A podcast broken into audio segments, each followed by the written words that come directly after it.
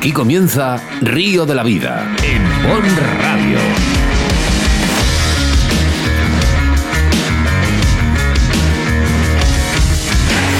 Tu programa de pesca con Óscar Arratia y Sebastián Cuestas.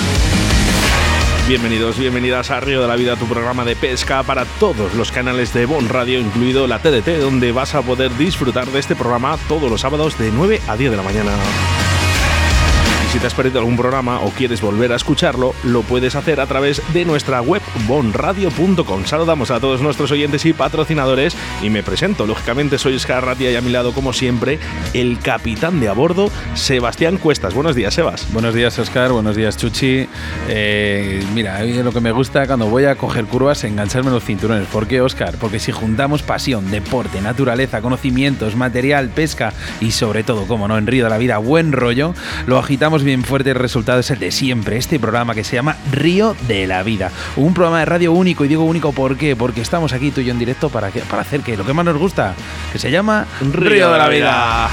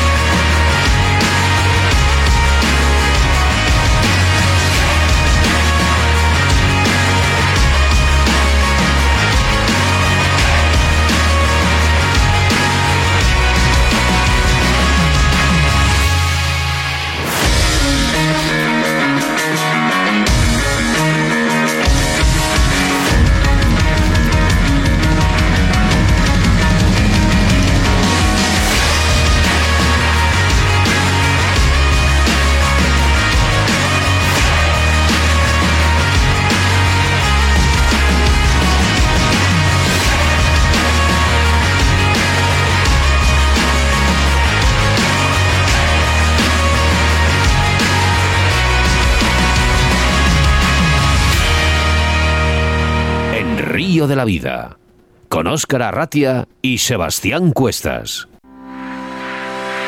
Tornos Roll. Fabricamos tornos para el montaje de moscas. Hablamos de un torno fabricado y mecanizado en España. 100% garantía de calidad con los mejores materiales y totalmente ergonómico. Giratorio 360 grados sobre su eje. Con mordaza extra endurecida que puede albergar anzuelos desde 30 al 3 barra 0. Con tensor y bloqueo pulido para que el hilo no sufra cuando esté en contacto con la mordaza muelle de sujeción para el hilo de montaje o tinseles, garantizado con dos opciones a elegir, en acero inoxidable o de aluminio anodizado. Puedes localizarles en Facebook buscando por Tornos Roll o en su teléfono 678 59 50 21 o en su página web tornosroll.com. Síguenos a través de Facebook, Río de la Vida.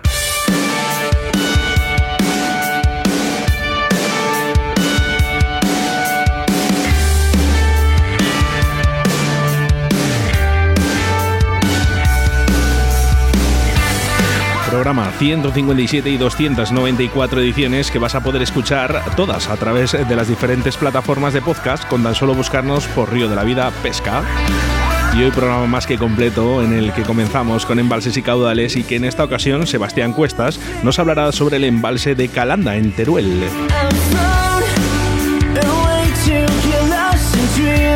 Seguidamente en el debate del día hablamos sobre el Día Mundial del Pescador, que se presenta cada 26 de enero, sí, sí, y que ya hicimos referencia además en el pasado programa. Nuestra entrevista del día, nuestro invitado será César Rosado, y una modalidad de pesca que se ha puesto muy de moda entre las pescadoras y pescadores de toda España, que no es más que, bueno, pues ajustarse a los escenarios en las ciudades, y llamado Car Urban o Urban Carp. Y hasta Salamanca volaremos telefónicamente para sacarnos de todas las dudas de esta pesca.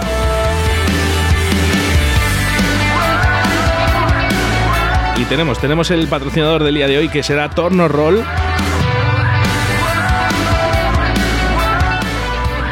Qué gran torno del mercado. Pues sí, porque Torno Roll es una empresa que se dedica a la fabricación de tornos para el montaje de moscas. Hablamos de un torno mecanizado y fabricado en España, 100% garantía de calidad, fabricado con los mejores materiales y totalmente ergonómico. Giratorio 360 grados sobre el eje de aluminio con mordaza extra endurecida, que puede albergar anzuelos desde el 30 al 3 barra 0. Tensor y bloqueo en la misma mano, pulido para que el hilo no sufra cuando éste esté en contacto con la mordaza. Muelle de sujeción para el hilo de montajes o tinseles, ligero y garantizado. Puedes localizarles a través de su Facebook en Tornorroll, www.tornorroll.com o si no, su teléfono de contacto que es el 678 595021.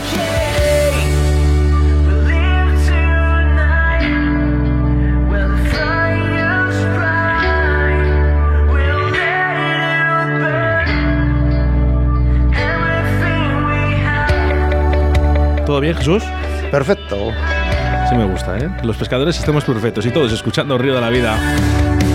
Disfrutando, ¿eh? Del Día de los Pescadores. Todos los sábados de 9 a 10 en Mon Radio.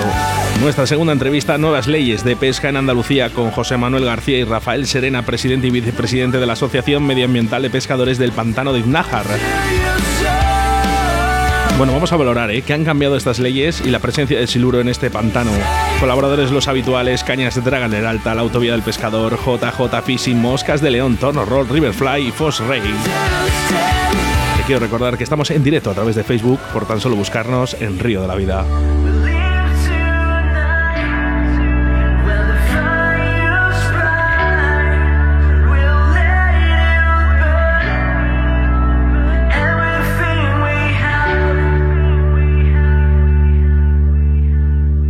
En Río de la Vida, con Óscar Arratia y Sebastián Cuestas. En Río de la Vida, la información de caudales y embalses con Sebastián Cuestas.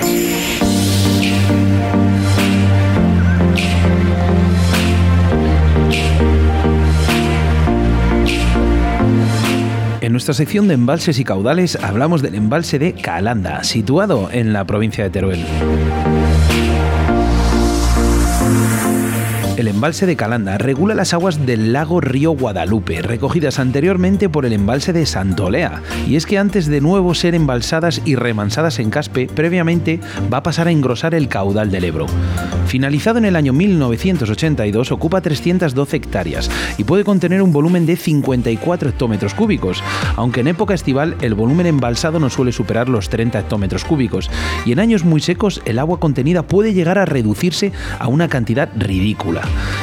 El embalse se enmarca en un bello paraje rodeado de bosques y encajonado entre sierras. El embalse se encuentra acotado y gestionado por la agrupación deportiva Club de Pescadores El Estrecho de Calanda. Además de las truchas de repolación y algunas farios, el embalse es un escenario interesante para la pesca de ciprínidos. Hay muy buena población de carpas y bastantes barbos, además de las madrillas. Las orillas ofrecen comodidad para la preparación de puestos. Una vez tra trabajado el sitio, los días son buenos. Finales de primavera, principios de otoño, y es que aquí podemos hacer grandes pescatas. El Black Bass es otro de los atractivos del embalse, este loco Black Bass. El centráquido está bien extendido a lo largo de sus orillas fáciles de recorrer, destacando la zona cercana a la presa, y dependiendo del nivel del agua se puede llegar hasta la cola.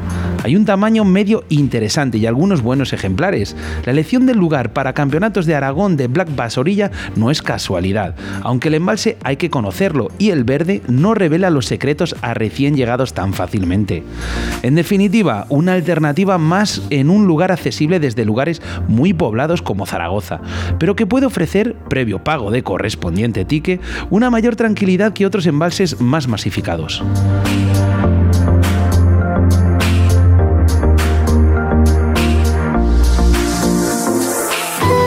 Cuartas jornadas técnicas Pesca a Mosca, Concello da Estrada. Sábado 11 de febrero, Novo Mercado. Con los mejores montadores de moscas y streamers de nuestro país, unidos en un evento único. Presentación del libro La Mosca de Salmón.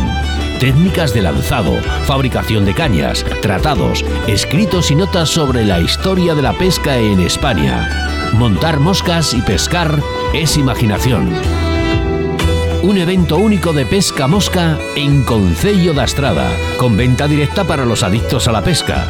Sábado 11 de febrero desde las 9.30 horas, con entrada libre. Río de la Vida, medio de prensa oficial, con un programa especial de las jornadas técnicas. Organiza Concello da Estrada y Pesca a Mosca Gallaecia.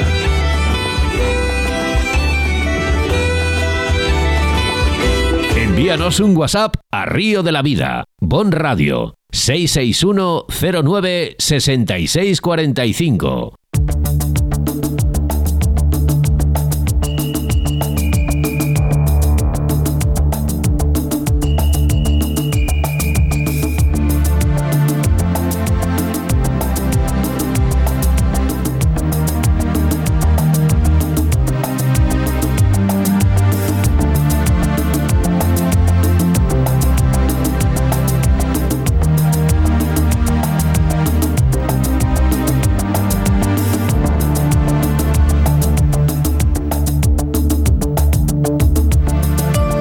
26 de enero se celebra el Día Mundial del Pescador, como un homenaje a todos los hombres y mujeres que se dedican a la pesca, así como también los aficionados y a los pequeños pescadores de ríos o lagos que hacen de la pesca un modo de subsistencia.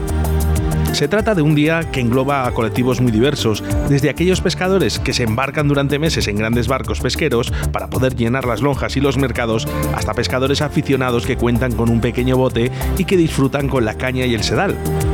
Este día se celebra para reconocer la labor de los pescadores y ser conscientes de lo duro que es trabajar en el mar, durante jornadas infinitas soportando temporales y viviendo en condiciones no del todo cómodas. Tenemos que diferenciar este Día del Pescador del Día Internacional de la Lucha contra la Pesca Ilegal, no declarada y no reglamentada, una fecha promulgada por las Naciones Unidas para tratar de luchar contra las prácticas ilegales que ponen en jaque a las poblaciones marinas y al equilibrio de los ecosistemas. Por otra parte, el 21 de noviembre se celebra el Día Mundial de la Pesca, otra efeméride muy vinculada con el presente y que se celebra desde el año 1998. Sea como sea, lo que sí es cierto es que los pescadores tienen su día y en Río de la Vida queremos celebrarlo con toda la familia de pescadores y en el que esperemos un año lleno de alegrías y unión entre todos, independientemente de la modalidad, y en que ahora más que nunca debemos estar más unidos para reivindicar nuestros derechos como pescadores.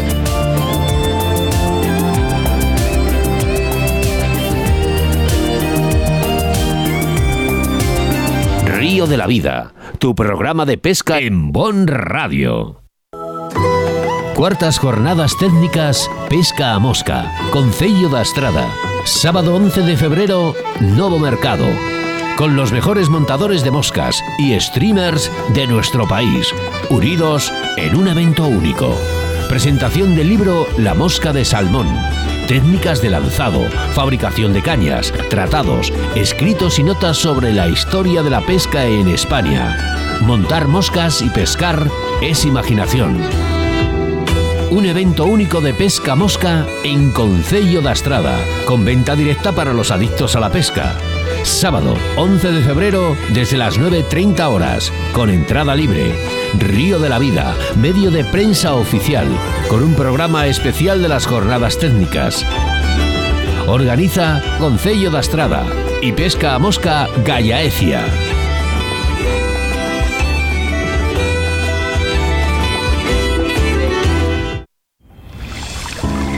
De la Vida te ofrecemos nuestro invitado del día.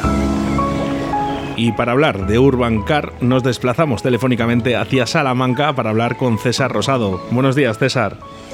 Buenos días, Oscar, Sebas, ¿qué tal estáis? ¿Qué tal estás, César? Muy bien, aquí ya después de salir de trabajar, aquí espérate con ganas de hablar con vosotros. Oye, que ya te tocaba hablar en Vida. Fíjate del tiempo que te digo, te tengo que entrevistar, te tengo que entrevistar. Bueno, pues hoy, hoy, precisamente ha sido hoy. sí, es cierto, es cierto. Bueno, durante los últimos años eh, se ha puesto muy de moda el urban car o el car urban, ¿eh? que exactamente, eh, y, y, es por lo que está gustando también tanto a los pescadores. ¿Por qué? Sí, sin ninguna duda, la verdad que se está poniendo muy de moda el urban car últimamente. la verdad que yo, bajo mi punto de vista y a mí lo que me ha hecho interesarme y practicar más esta modalidad, vamos, esta modalidad, el urban car, es sobre todo el salirme de lo habitual, no ir a, sitios más alejados de la ciudad, buscar un nuevo reto Eh, la cercanía con casa también ha ayudado muchísimo. Y creo que una de las cosas a mí principalmente desde que practico más el urban cars, lo he practicado siempre desde que soy pescador de car fishing, incluso antes de que pescara car fishing, pues a fondo, con veleta y demás. Creo que también uno de los factores que más importantes que han influido para que lo practique más, sobre todo ha sido el tema del COVID, el, desgraciadamente, por el por más que nada porque tenía más, vamos como no teníamos tiempo ni podíamos salir o teníamos toques de queda pues es lo que te iba a decir yo, los desplazamientos han capado mucho en el COVID a los pescadores. mira, mismamente, fuera parte de la entrevista, Oscar y yo somos de Valladolid, nos, a ver, pescamos prácticamente todas las modalidades, pero sí que es verdad que nos centramos más en la mosca. Y, dime tú dónde salimos en Valladolid, quitándoles gueva, es que no hay un sitio, o sea, no, no tenemos un sitio para salir. Sí, así es. Yo creo que nos ha pasado a casi todos los pescadores de España que al final nos hemos tenido que buscar, como que dicen, nuestras habichuelas para poder quitarnos ese mono y poder pescar. Eh, Urban Car en Salamanca, estamos hablando. Dinos, César, ¿qué zonas eh, podemos eh, pescarlas? Bien, pues aquí en Salamanca yo lo que pesco es el río Tormes a su paso por, por la ciudad de Salamanca y me suelo centrar principalmente entre cinco o seis puentes que son los que frecuento para un lado o para otro, los cuales me ayudan bastante a realizar este tipo de pesca y la verdad que esas, esas tablas me ofrecen unas condiciones de pesca, pues vamos, eh, óptimas para la pesca de la carpa. Cambia el. Porque, por ejemplo, todo el mundo cuando hablamos de car fishing, eh, nos, nos por ejemplo, el embalse de Orellana, eh, otro tipo de embalses, incluso también los ríos, pero sí que es verdad que la pesca, digo yo que será muy parecida, no cambiará mucho, ¿no? El pescar en una ciudad, pescar en un embalse. Sí, cambia. Creo que cambia debido también al ruido, eh, el paso de las personas. Las carpas a veces en ciertos lugares se pueden llegar a hacer un poquito más confiadas, en otros más desconfiadas y sí que puede llegar a cambiar. Eh, pero bueno, al final la modalidad de car fishing pues es muy parecida a la que podemos, eh, o sea, la pesca que se hace de car fishing en el Urban Car puede ser muy parecida a la que realizamos en, en cualquier tipo de embalse o, o, de, o del agua y demás. Sí, es muy parecida todas las modalidades que se practican en las cuales hay un puente, todo el mundo, todos los pescadores, vamos al puente. Venga, que hemos pasado por aquí. Venga, seguro que en el puente se concentran más los peces. ¿Aquí también es así? Sí, la verdad que son puntos de encuentro para los peces. La verdad que lo que son las estructuras de los puentes les gustan mucho y creo que ofrecen siempre pues eh, la posibilidad de ellos saben que tienen allí su alimento natural entre las grietas y los huecos de las propias estructuras de los puentes, incluso muchas veces que les ofrece el cobijo del aire, porque hay que decir que aunque el aire oxigena el agua, a las carpas realmente no siempre les gusta el fuerte aire que produzca un fuerte oleaje y también les puede servir de, cobijo y sí que la verdad que yo lo tengo muy en cuenta la zona de los puentes a la hora de realizar una sesión en ¿Qué, este ¿qué tendrán, eh? Dime, perdón. ¿Qué tendrán los puentes? Los puentes son maravillosos. Atrae tanto a los peces es, la cantidad de comida, eh, porque lógicamente, bueno, ahora hablaremos de ello, porque claro, lógicamente eh, se tira mucho pan, se tira muchas comidas cerca de un puente donde hay los pasos de la gente, pero vamos a hablar de eso. ¿eh? Lo primero, queremos saber qué visualizas cuando vas a pescar. Bien, pues normalmente precisamente en los puentes los uso para poder visualizar un poco cómo es el río y la zona donde voy a pescar. Principalmente intento buscar las zonas de, paso de los peces por donde se pueden mover, eh, estudiar su comportamiento, las zonas donde pueden alimentarse y normalmente suelo buscar la zona del, cauce, precisamente en, eh, que el cauce, que tenga el cauce, que esté, normalmente suelo pescar en las orillas que estén más cercanas al, cauce. intento buscar las zonas que tienen pues eh, obstáculos, malezas. No me gusta pescar en un sitio que digamos no haya nada, que no haya ningún obstáculo, que no haya malezas. Me gusta pescar en sitios también que me, que me supongan un reto y creo que aparte que son sitios donde el pez se siente más tranquilo, eh, se alimenta con más confianza y son los que utilizo. Hemos hablado del SEPAN, ¿no? Eh, que realmente la gente tira ¿no? en, estos, eh, en estos puentes. ¿Qué beneficia o perjudica ese consumo diario de nuestras carpas, sobre todo en las ciudades, lógicamente, porque es cuando más se tira? Bueno, yo, que, yo creo que beneficiar sí que beneficia y perjudicar no creo que perjudique. realmente.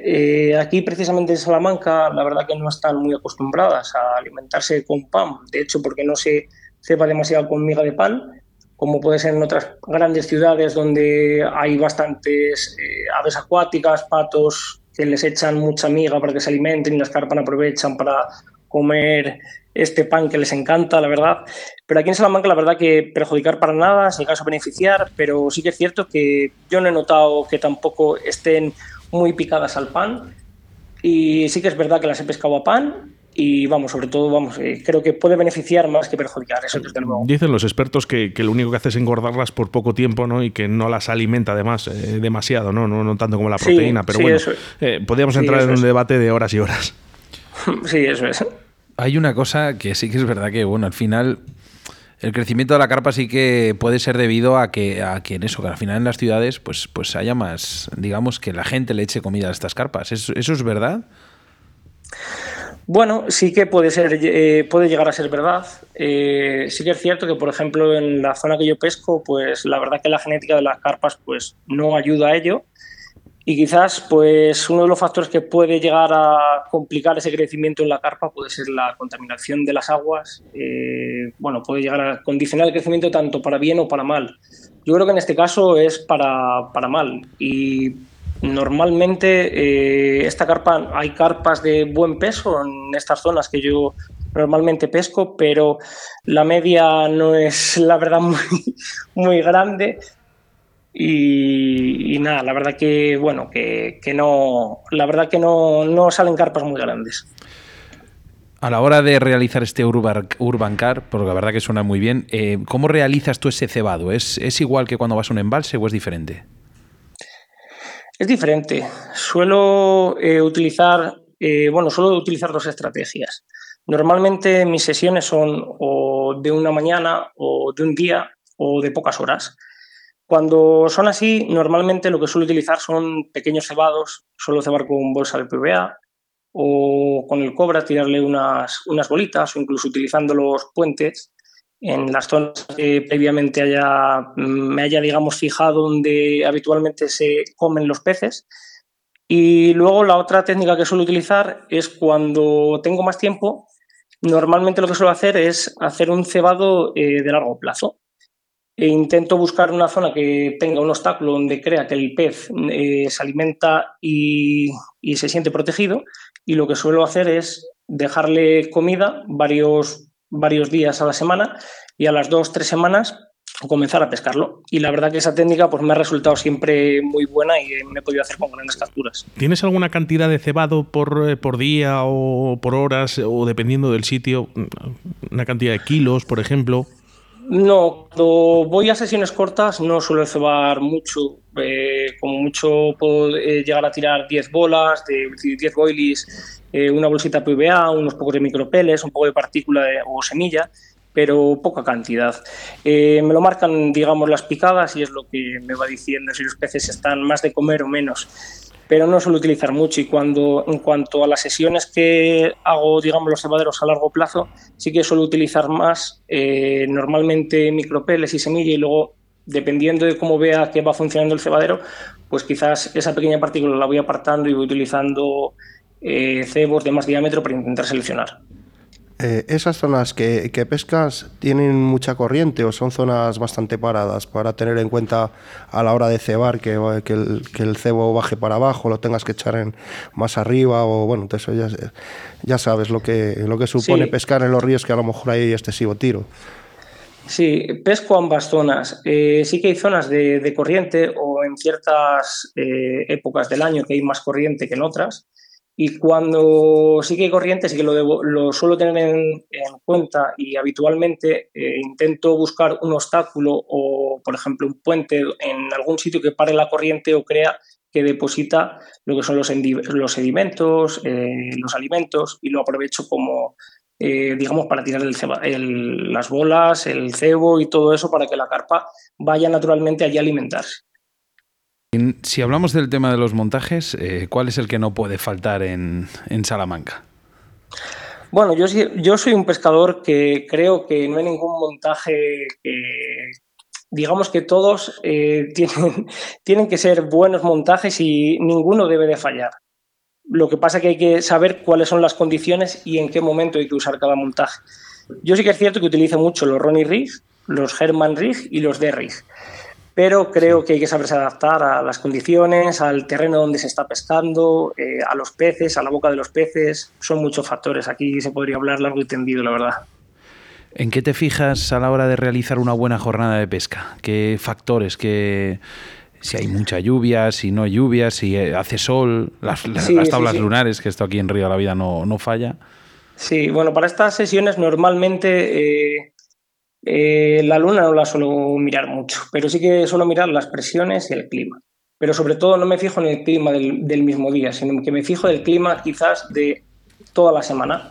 Por ejemplo, si yo voy a pescar un sábado, me suelo fijar en el clima de qué ha hecho durante esa semana y de lo que va a hacer luego después. No es tan importante también ver lo que, lo que está haciendo esa semana y ese mismo día, pero también es importante ver lo que va a hacer después, porque en función de lo que vaya a hacer los peces al final eh, se dan cuenta de lo que va a venir, si va a venir una tormenta, ellos lo notan y yo creo que es, hay que saber aprovecharlo para saber si hay que cebar más, si hay que cebar menos porque una vez que se cede, evidentemente, si te pasas en cantidad, luego ya no se va a poder volver atrás. Cada vez son más inteligentes y no solo hablamos de carpas, hablamos de todas las especies. Sin duda. Bueno, los horarios, ¿eh? porque debido a las personas y ruidos que podemos tener de las personas que cambian, que caminan por ahí por los puentes, incluidos los coches, ¿son importantes a tener en cuenta? Sí, yo creo que son importantes, pero no siempre. Eh, Normalmente hay zonas que los peces están más confiados y que es muy difícil que haya un largo tiempo en el que esté todo tranquilo, no pase ningún vehículo, no pase una persona andando, incluso en horas nocturnas. Y quizás en esos sitios los peces estén más confiados, con, con más confianza, pero sí que hay otros sitios donde quizás eh, la gente esté dando un paseo, eh, pase con la bici, haya menos ruido. Y en esos sitios, y la verdad que el horario sí que se nota bastante en ciertas horas, como por ejemplo el amanecer, cuando menos personas o menos ruido se genera, eh, o el anochecer, siempre son más productivos. Y supongo que descontento ¿no? con las leyes eh, para el carfishing. Sí, sí, la verdad, yo creo que no hay ningún carpista que esté contento con las leyes de carfishing. Al final, la maldita ley de la 42 2007 es una, la famosa ley que bueno, que bueno, pues pone a la carpa como una especie exótica invasora, pues yo creo que a nadie nos beneficia ni nos gusta, bueno, a la carpa como a otros a otros peces, también como por ejemplo a otros charcoiris, que yo sé que también los pescadores de mosca lucháis bastante. Y bueno, y luego aparte la pesca nocturna, que no entiendo la verdad cómo eh, no se pueden hacer, eh, sobre todo en mi comunidad, que no hay ningún tramo de pesca nocturna para, eh, para todos los pescadores, como a lo mejor hay en otras comunidades y la verdad que no hacemos ningún daño y somos las personas que siempre intentamos dejar los puestos lo más limpios de lo que nos lo encontramos.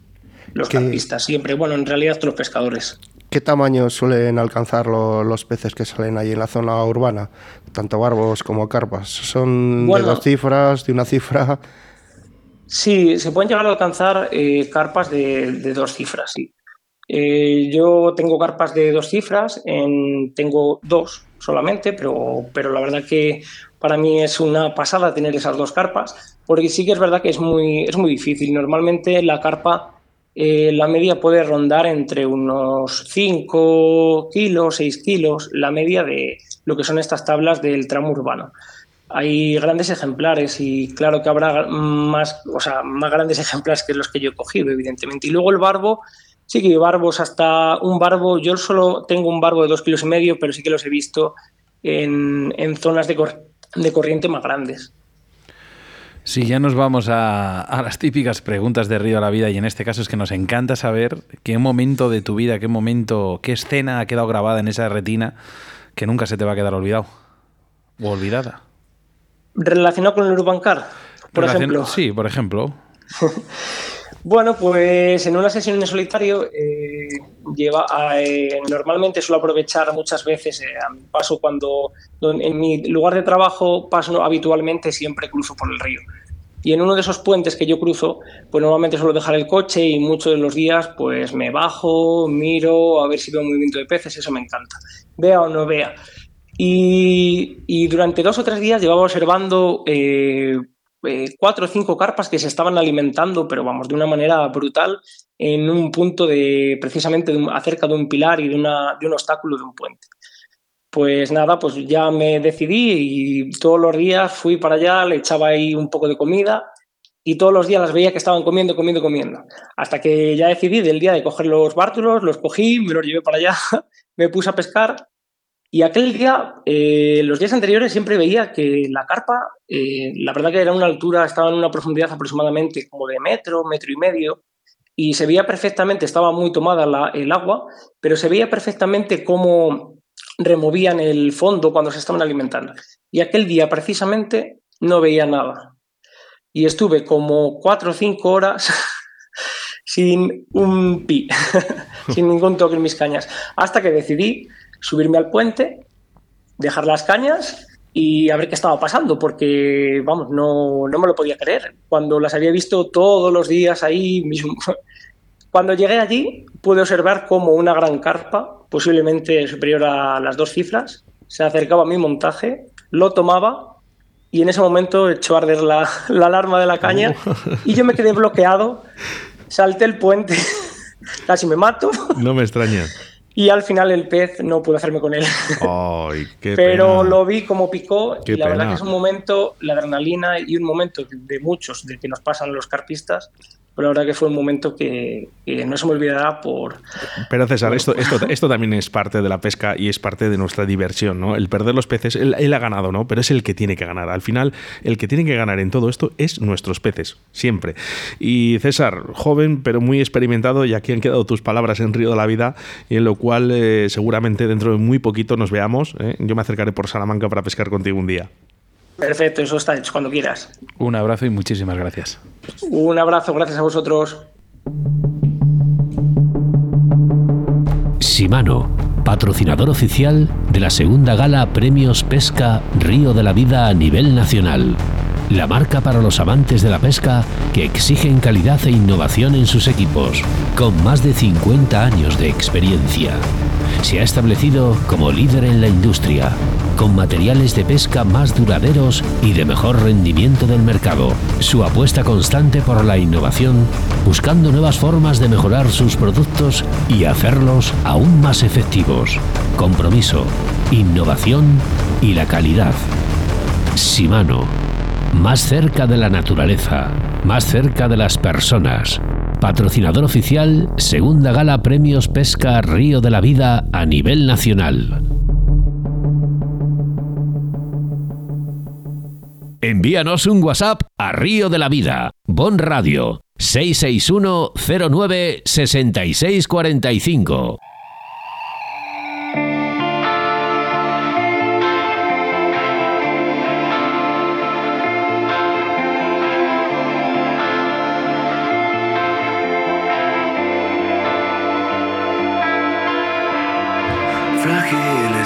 ¿Esta os suena? ¿Os, suena, Jesús? Por supuesto, sí. ¿Pero sabes quién son o, os he pillado? Ahora mismo me, pillas un poco, pero vamos, que la he oído un, montón de veces. Sé que es un grupo de aquí. ¿Te he pillado, Sebas? Eh, sí, totalmente. Eh, bueno, se llaman Free City. son muy buenos, extremadamente buenos. Bueno, pues nos vamos con mensajes a través del 681072297 a través de nuestro Facebook, que muchos mensajes en el día de hoy. Y por cierto, eh, muchísimas gracias a toda la gente, porque hay un aluvión de mensajes a través del, del email, Sebastián. tenemos, tenemos la verdad que era bueno, y tanto las redes sociales, hay muchísimas Quizás a lo mejor deberíamos de hablar un poquito también de esas invitaciones a la gala, ¿no? Eh, todo el mundo pregunta, oye, quiero ir a la gala, ¿qué hay que hacer para conseguir una invitación? Bueno, pues es que a día de hoy no se están dando invitaciones todavía. No, porque, bueno, primero hay que, como digo yo, eh, meter a los nominados y luego ya pues miramos a ver por los invitados, porque hay, todo el mundo tiene que entender, y esto es verdad, es de Río de la Vida, todos los nominados al final van a querer venir algunos con sus parejas y es normal. Y que yo creo que lo van a entender todo el mundo, ¿no? Eh, nosotros nos hemos preocupado de todos los nominados, los 100 nominados, pero por supuesto nos hemos preocupado de que las mujeres vengan acompañadas, de que la gente con una discapacidad, ¿no? O gente con alguna minusvalía esté acompañada, gente adulta, gente mayor que necesites también esa ayuda, también, ¿no? Gente de Baleares, de Melilla, de Canarias. Sebastián, que es que vienen de todas las partes de España y lógicamente el que coja un vuelo, pues también nos gusta que venga acompañado. Yo creo que lo entendemos todos. Lo que también es entendible es que nuestro Facebook está, está que arde, Oscar. Venga, ¿qué pasa? A ver, venga, Susana hola. Lara, Raquel Tejedor, Tejedor, Bárbara Piña, Paco Redondo, Ros Roots, han andado por aquí. También ha andado tu suegra, Oscar, Carlos Cabornero, Cabrero, perdona. Eh, ¿Quién más? Mira, por aquí teníamos también a Re- Rebe Tejedor que nos decía, Raquel Tejedor, qué bonito eh, practicar urban, urban car, sobre todo en mi tierra zaragozana. Pues oye, pues mira, una maravilla. Bárbara Piña nos decía, qué tiempos aquellos cuando conocí el Tormes. Oye, es que el Tormes es mucho Tormes. Uy, te engancha, Jesús- ¿eh? Te engancha. Sí, Jesús Blázquez Pastor decía qué variedad de especies hay en esa zona. Pues oye, creo que hay de todo. O sea, cuando digo de todo, es de todo. Y creo que posiblemente haya lucios más grandes que carpas. Eh, sí, eh, demostrado además. ¿eh? Hasta muchos. Tasio bueno, claro, también, efectivamente. teníamos por aquí. Sabino Hernández, Sabino, nuestro taxista de Valladolid. ¿Qué Pues tal? mira, Tasio, Tasio y el señor Paco Redondo conocen muy bien el Torres.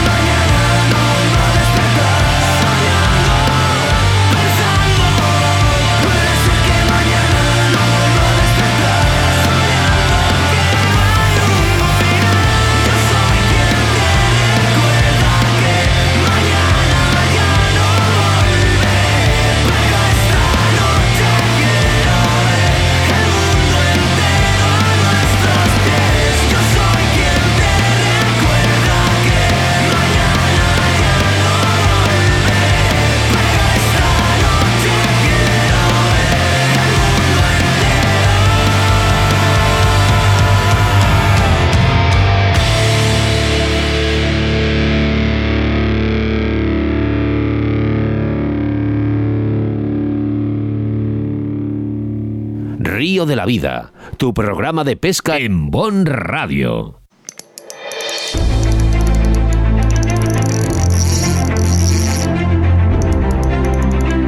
Cien nominados. Segunda gala Premios Pesca a nivel nacional Río de la Vida. 4 de marzo del 2023. Espacio Multiusos de la Vega, en Arroyo de la Encomienda. Por segunda vez en España, se reúnen las mejores pescadoras y pescadores del país. Premio Lanzado y Precisión. Carp Fishing. Salmónidos Mosca. Montador de moscas y streamers. Depredadores. Agua dulce. Mar Costa. Medio de difusión pesca. Mejor gestión fluvial España. Conservación y medio ambiente. Programa más descargado Río de la Vida. Mejor evento deportivo España. Premio Río de la Vida 2022 y muchos más para el evento de pesca más importante del año. Sábado 4 de marzo, Espacio Multiusos de la Vega. Colabora Ayuntamiento de Arroyo de la Encomienda. Patrocina Simano.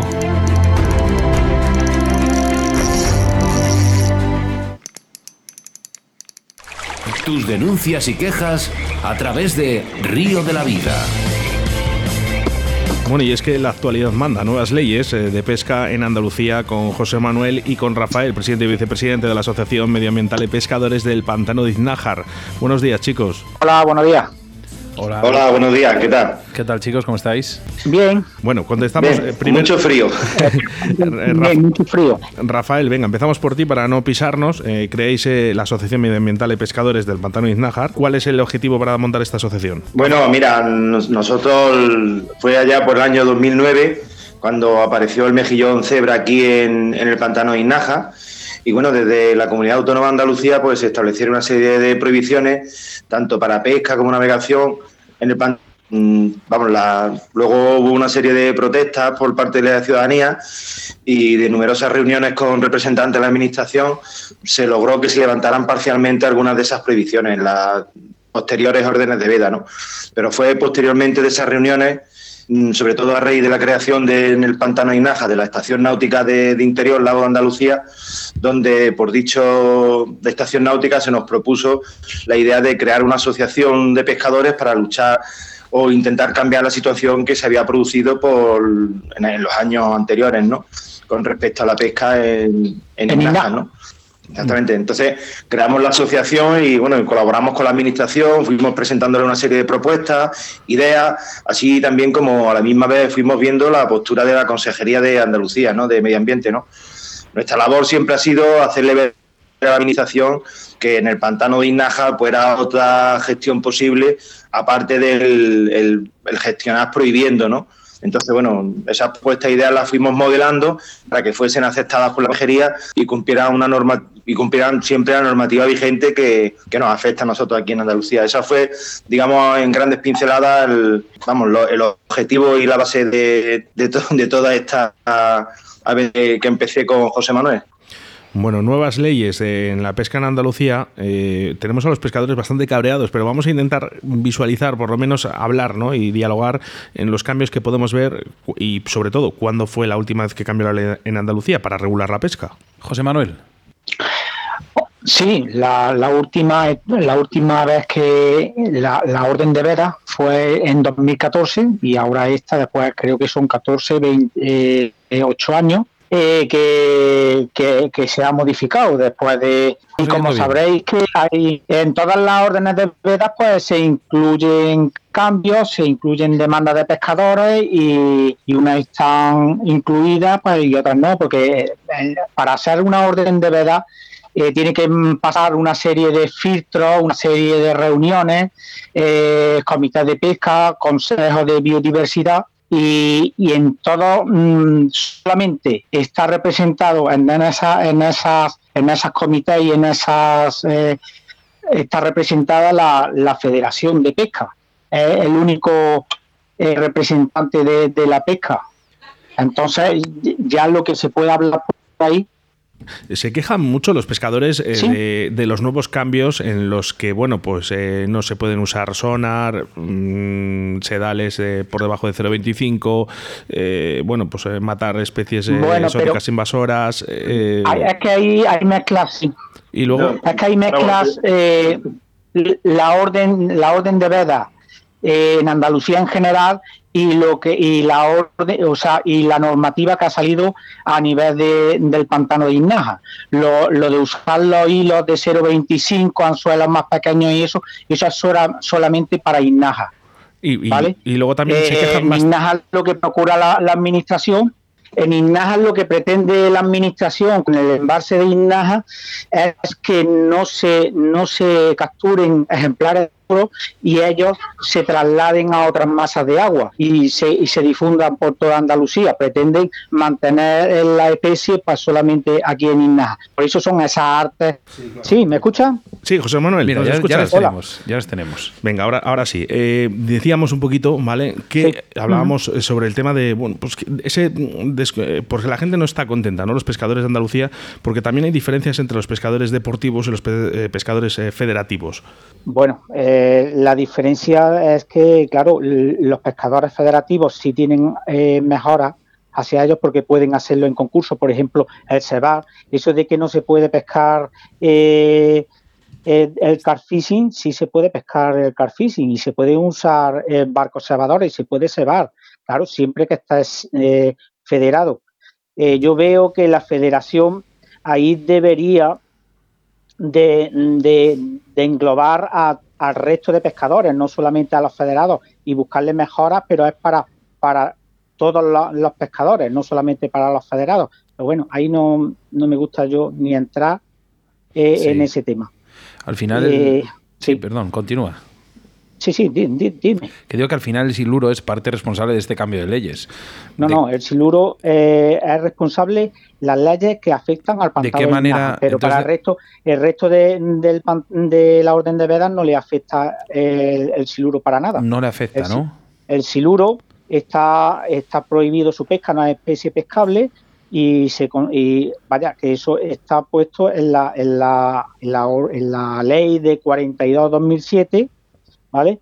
Y en la ley 8 barra 2003 de flora y fauna de aquí de Andalucía. Entonces, el, el siluro no es pescable ni aquí, ni, ni, en Andalucía, ni en ninguna parte de España, exceptuando eh, mequinensa. Todas las especies, todas las especies que aparezcan mmm, después de 2007, pues no son especies pescables, son especies, eh, están consideradas como especies exóticas y no son pescables. Entonces, José y aquí Manuel... en Andalucía le afecta solamente al pantano de Inaja. Si apareciera o el siluro en otros pantanos, pues le pasaría lo mismo. Todo para evitar todas las todas las mm, prohibiciones que han puesto en el pantano de Inaja es para Sí. evitar su translocación a otras masas de agua. Entonces podemos decir a todos aquellos pescadores andaluces que están diciendo que ya no van a poder volver a pescar al car fishing, ¿cuál es la ley real? Dínoslo, José Manuel, porque al final hay mucha, en este caso, hay o no ignorancia o falta de información. Bueno, yo no sé cómo, cómo, cómo está puesta la, la, orden de vedas para el resto de Andalucía para el car fishing. Yo sé que, que por lo visto han prohibido los barcos cebadores, han prohibido cebar, pero es que esas prohibiciones llevan de estar eh, prohibidas desde de la anterior orden de vedas.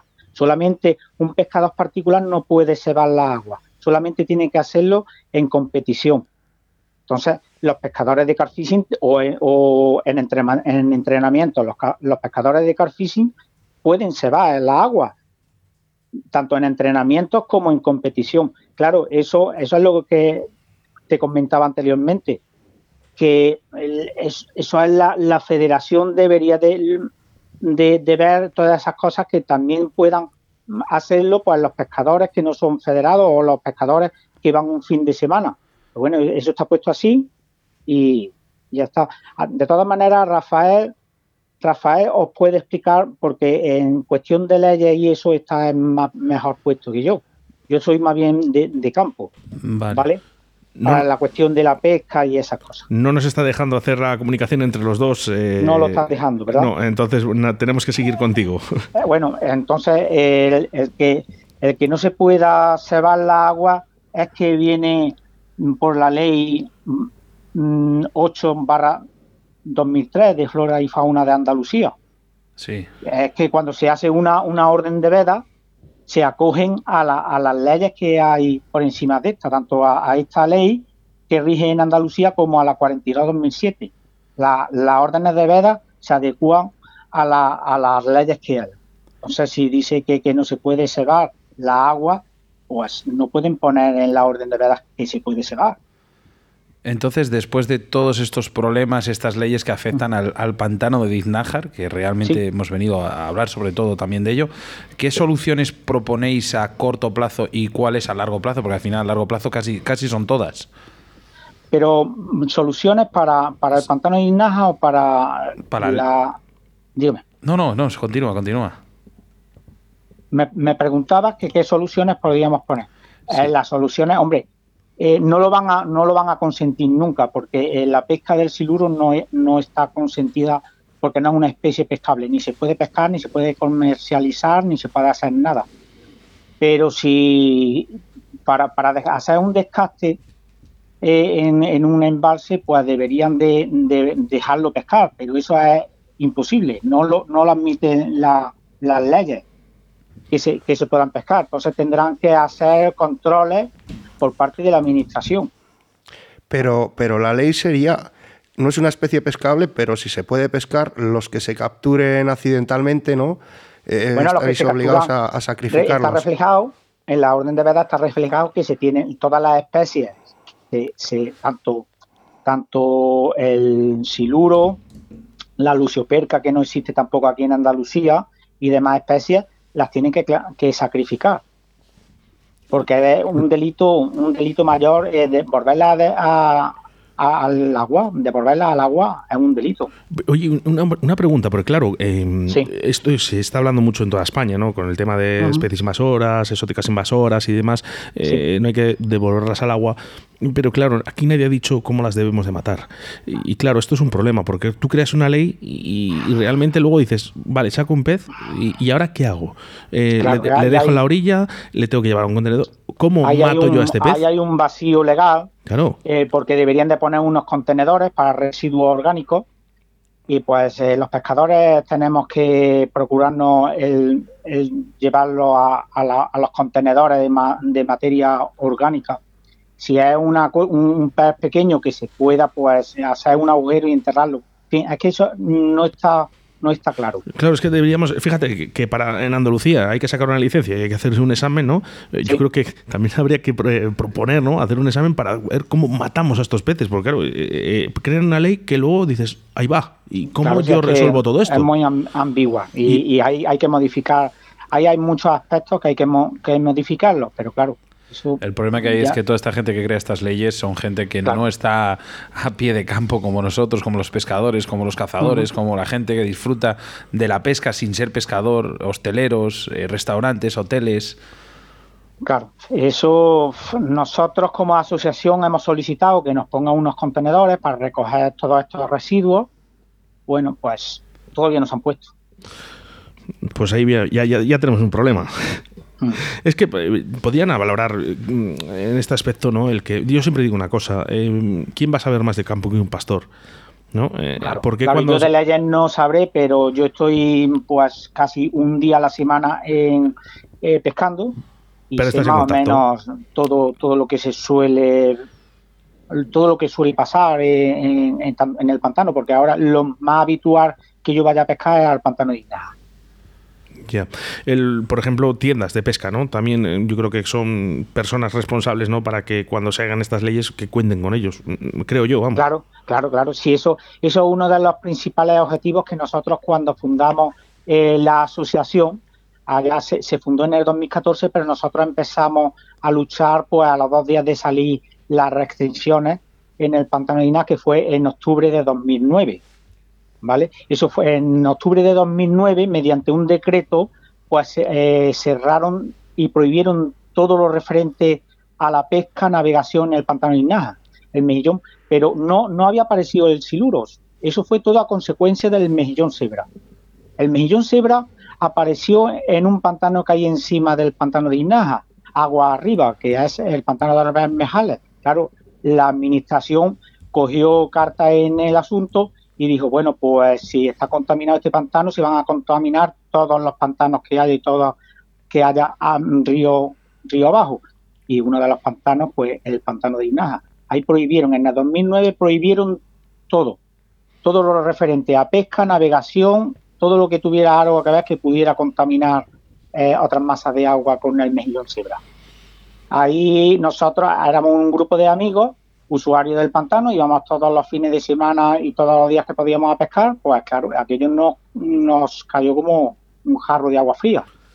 Eh, estuvimos, estuvimos intentando contactar con las administraciones y, cuando a los seis meses nos dieron la primera cita para poder asistir allí a una de las administraciones, tanto a Córdoba o a Sevilla, que es lo que nos más cerca nos pilla, pues eh, nos trataron, bueno, un símil, nos pegaron un par de guantar, como se suele decir aquí en Andalucía, que nos quedamos morados, no sabíamos ni, ni por dónde nos, había llegado. Es que no estábamos puestos. Entonces decidimos, a raíz de, todo eso, que no podíamos hacer, ni aparte de toda la administración no le hace caso a, a cuatro pescadores. Eh, a raíz de eso, pues decidimos eh, organizarnos y fundar la asociación. Y aparte de todo, para aconsejar, aconsejar a la administración en los temas estos de pesca, porque todas las leyes estas que, que, eh, que pusieron a raíz del mejillón cebra, prohibiendo la pesca, navegación, todo eso, todo eso se puso sin contar con los pescadores y con menos con los pescadores locales del pantano de Inaja, que eso fue lo que más coraje nos dio. Pues es que está ahí la clave. Eh, si estamos en un país democrático en el que podemos hablar y podemos eh, deducir, ¿no?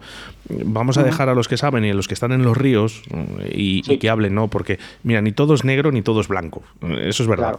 Pero, bueno, vamos a intentar que entre todos saquemos valoraciones. Pues sobre todo la gente que está en los ríos, ¿no? Y en las aguas se conoce perfectamente. Y conozco, mira, grandes biólogos españoles, eh, grandes pescadores andaluces y españoles que, puedan ayudar a crear estas leyes, ¿no?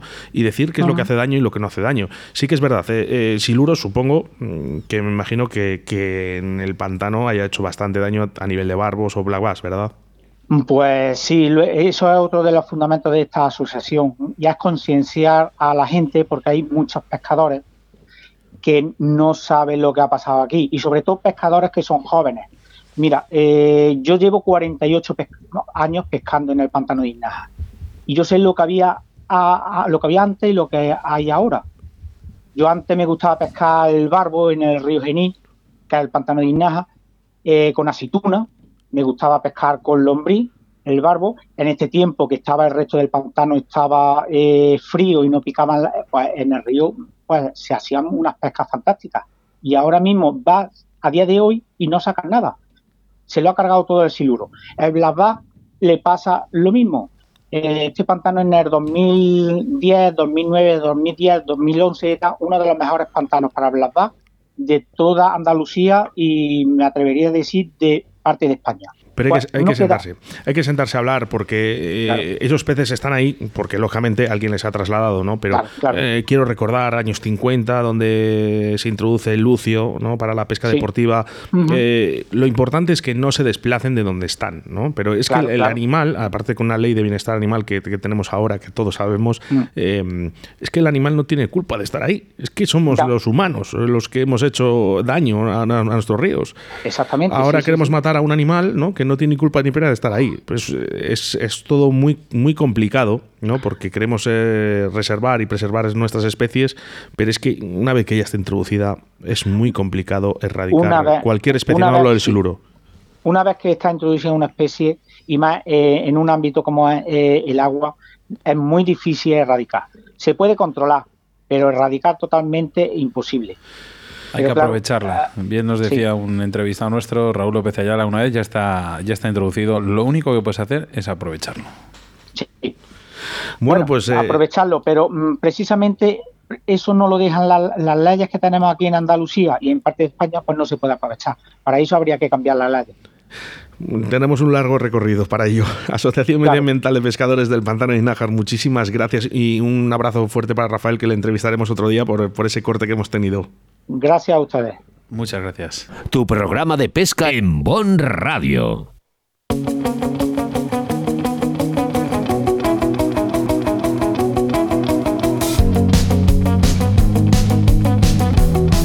Ya sé, ya lo sé, ya lo sé, que, no queréis que se acabe este programa, que lo sé, ¿eh? y más cuando hablamos de leyes y que nos perjudicara a todos los pescadores. Jesús, entretenido en programa. Sí, hombre, claro, como siempre. Oye, me ha gustado mucho César, ¿eh? que bien ha explicado este Urban Carp, ¿no? Sí, sí, que bueno, cada vez nosotros que somos habituales, ¿no? De, ver eh, pescar en el río Pisuerga, cada vez vemos más gente. Cada vez más, sí, sí, la verdad es que está tomando esto unas dimensiones buenas. Y aprecio que está el gasoil. sí, también, no, mucho más es que ahora al lado, de, casa, debajo de casa, es, muy, es lo mejor que nos puede pasar. Bueno, pues hasta aquí, ¿eh? hasta aquí un programa más de Río de la Vida, programa 157 y 294 ediciones que vas a poder volver a escuchar a través de www.bonradio.com o a través de cualquier plataforma de podcast posible con tan solo buscarnos por Río de la Vida Pesca ha sido todo un placer. ¿eh? bueno, me despido. ¿eh? Digo, me presento. Yo quería volver a empezar, porque cuando hablamos de leyes, todo el mundo está, está Facebook a tope, ¿no? Pues sí, la verdad que sí. Mira, aquí sabéis que en Río de la Vida tenéis vuestra cita a través de las ondas de la radio. Como siempre digo, esta afición, esta radio y esta forma de vida es lo que me mantiene en vivo. Bueno, pues saludos de quien te habla, Óscar Arrate, acompañado del señor Jesús y del capitán de a bordo, Sebastián Cuestas. Nos volvemos a reencontrar la próxima semana. Adiós.